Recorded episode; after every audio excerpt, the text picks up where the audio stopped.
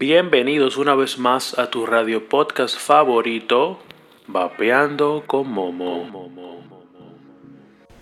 ¿Qué lo que es, señores? Vapeando con Momo por aquí nuevamente. Cuéntenme cómo les ha ido. A mí me ha ido interesante, en verdad. Tenía un poco de tiempo que no pasaba por aquí, pero ya estamos aquí de regreso. Eh, cuéntenme su vida. ¿Se vacunaron? ¿No se van a vacunar? ¿Sienten que es un chi? ¿Sienten que es un imán? ¿Qué es lo que? Yo me vacuné. Si me ven con, como zombie en la calle, es que me puse la AstraZeneca, la India. Bobo, ¿eh? Bueno. Eh, señores, vacúnense. Vamos a salir de esa desgracia ya. Estamos altos de toque de queda ya. Está bueno. Ustedes quieren teteo, pero no quieren vacuna. Entonces, una vaina no va con la otra. Vacúnense para que no puedan dar teteo. Si no, no me jodéis.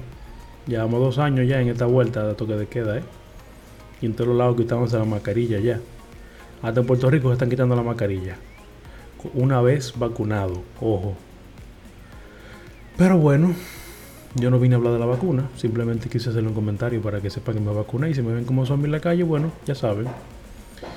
En realidad lo que yo vine hoy fue a decirles que ya se cumplen 20 años de la desde el inicio de lo que es el cigarrillo electrónico desde que Lin diseñara el primer vaporizador moderno, el padre de los dispositivos de nueva generación que se empeñó en desarrollar una alternativa eficaz para abandonar el tabaquismo de una vez por todas.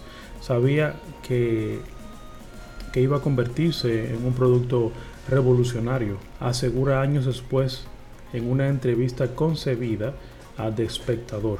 Sin embargo, parece poco probable que este ex farmacéutico de origen chino fuera consciente del impacto que, su invento tendría años más tarde, tanto en gobiernos como en instituciones académicas de todo el mundo. En este momento, expertos y autoridades sanitarias de países como Francia, Reino Unido, Nueva Zelanda definen científicamente su utilidad como método eficaz para dejar de fumar. La evidencia científica avala su uso.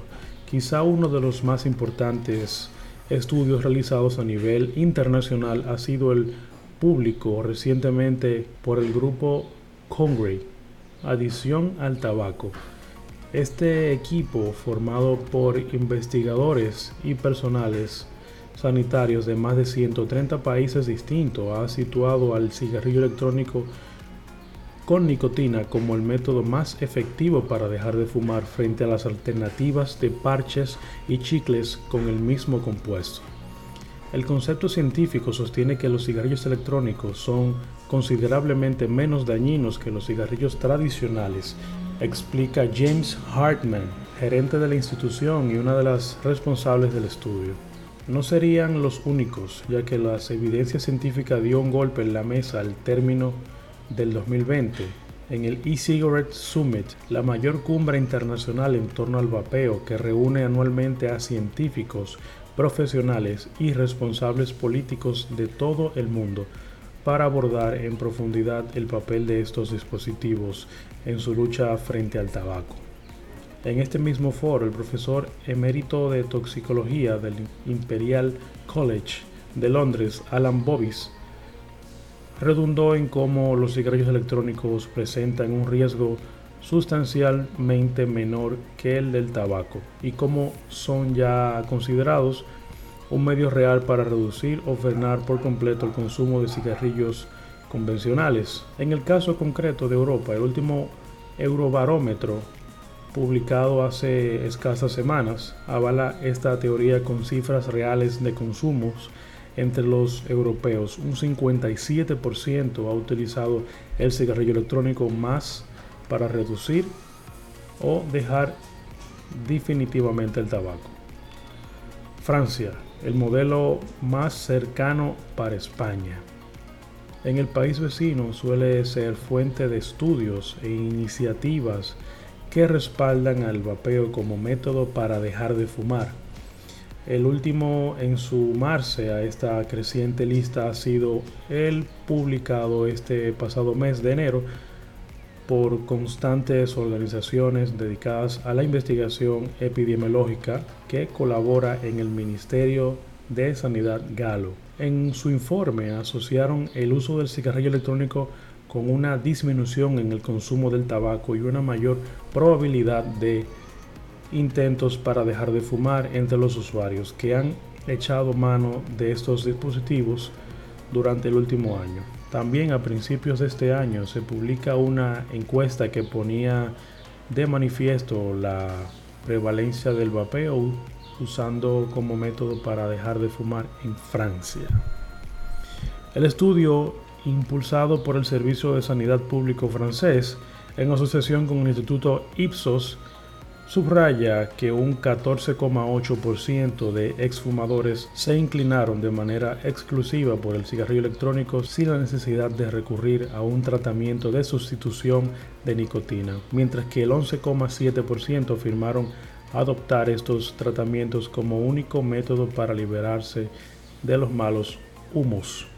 El organismo enmarcaba esta encuesta realizada a 25.319 franceses dentro de su mes sin tabaco, una iniciativa con carácter anual que cada noviembre pretende afrontar como desafío colectivo. El abandono del tabaquismo durante 30 días, con más de 780 mil usuarios registrados desde su creación en 2016, la última edición daba protagonismo al cigarrillo electrónico en su página web para animar a los ciudadanos galos a abandonar de una vez por todas el tabaco. Tomando un avión de Francia al Reino Unido, Reino Unido es la referencia internacional. Expertos de todo el mundo respaldan la estrategia del Reino Unido en torno a la política de reducción de daños por tabaquismo el país anglosajón mantiene firme su apuesta por el cigarrillo electrónico y son sus propias entidades de salud pública, apoyadas en la evidencia científica que a menudo publican, quienes se encargan de animar a los fumadores a elegir la vía del vapeo para cesar en su hábito. Como punto de partida, el King College de Londres elaboró una minuciosa encuesta sobre la efectividad del vapeo, para dejar de fumar en comparación con otros métodos de cesación tabáquica. tabáquica. No le pueden poner sensación tabaquil. Bueno, como los parches y chicles con nicotina o el bupropión y la vareniclina. Esos últimos medicamentos bajo prescripción médica. Los resultados obtenidos entre 2012 y 2017 a través de cinco oleadas concluyeron que el empleo del cigarrillo electrónico cuando es usado a diario facilita la abstinencia de fumar en comparación con no usar ayuda de ningún tipo y además presenta un mayor beneficio sobre el resto de las citadas alternativas. Por su parte, el Public Health England por sus siglas PHE, Servicio Público de Salud de Inglaterra, sostuvo en un último informe que el uso del cigarrillo electrónico como herramienta para dejar de fumar obtuvo las tasas más altas de éxito en 2019 y 2020, con un 59,7% y un 74% respectivamente, mostrándose como la mejor terapia de reemplazo de la nicotina. Así que seguimos con la siguiente noticia. Bien, unos 3,2 millones de vapeadores en Reino Unido, señores. Continuamos en Reino Unido con noticias excelentes para el vapeo. Estas cifras coinciden con las publicadas por la organización Action on Smoking and Health quien señaló además como los usuarios duales, aquellos que combinan tabaco y cigarrillo electrónico, se han visto reducidos hasta el 38,3% durante el pasado año. Los ingleses recurrieron, por tanto, al vapeo como su primera alternativa frente al tabaco, un 27,2%, por delante de otras como los parches y chicles con nicotina, un 18,2%, o los medicamentos bajo receta, como la vareniciclina, vareniciclina. 4,4% usaron la vareniciclina. En total existen unos 3,2 millones de vapeadores en el Reino Unido, la mayoría fumadores 1,2 millones y exfumadores actuales casi 2 millones. Sin embargo, llama la atención que únicamente el 0,3% de los encuestados no haya fumado nunca, lo que, lo que refuta la hipótesis sobre el uso de estos dispositivos como puerta de entrada al tabaco ají gustoso y con. ¿Qué lo que? ¿Quién quiere? Pasó una guaguita por ahí. Guaguita del diablo. Una calada, señor, un momento. Verga, casi me doy un dry hit. Momentico. Ponemos líquido. Cerramos pote. Y volvemos, señores. Sin embargo, aún queda trabajo por hacer. El PHE ha mostrado muy recientemente su preocupación ante la creciente percepción, a su juicio erróneo, que mantiene los ingleses sobre el riesgo asociado por los productos de nueva generación en comparación con el tabaco. En 2020, un 38% de los fumadores consideraba que vapear es tan dañino como fumar mientras que el 15% creía que vapear es incluso más dañino. Al respecto, la institución ha estimado oportuno recordar que esta percepción no está refrendada por las investigaciones que realizan conjuntamente expertos del Reino Unido y Estados Unidos, quienes han concluido en varios informes que el uso del cigarrillo electrónico es mucho menos dañino que fumar. Les recuerdo, mis queridos podcast oyentes, pod oyentes que el vapeo es 97% más sano que el cigarrillo. Para que lo tengan ahí anotadito. Para cuando le pregunten, 97%, cállese. No lo sabe, ¿qué es lo que Exacto. Bien, señores, pasamos a Nueva Zelanda, donde impulsa un nuevo marco normativo considerado uno de los pioneros en acoger a los nuevos dispositivos como alternativa eficaz frente al tabaco. Nueva Zelanda ha dado un paso más en su apuesta a favor del cigarrillo electrónico, con la inclusión de estos en un marco normativo que regula su uso y consumo. La anterior ley de ambientes libres de humo del 1990 se ha revisado para articular una estrategia del cual para articular una estrategia dual que ha permitido por un lado abordar la puesta a disposición de cigarrillos electrónicos entre aquellas personas que quieran dejar de fumar y por otro lado prohibir su venta dirigida a los no fumadores, especialmente a los jóvenes. Por su parte, el Departamento de Salud Pública de la Universidad de Otago, en Wellington, aseguró en una investigación pública a principios del año que entre 2016 y 2018 el uso de cigarrillos electrónicos había aumentado entre las personas que dejaron de fumar. Concretamente un 78% de los usuarios emplearon el cigarrillo electrónico para cesar en su adicción al tabaco. Los participantes de este estudio, seleccionados a partir de la encuesta de salud de Nueva Zelanda, son, unos, son un muestreo respectivo a nivel nacional que sirvió para conocer de primera mano su comportamiento lidiado al vapeo, la percepción que mantiene sobre el mismo y cuáles son los motivos de su uso.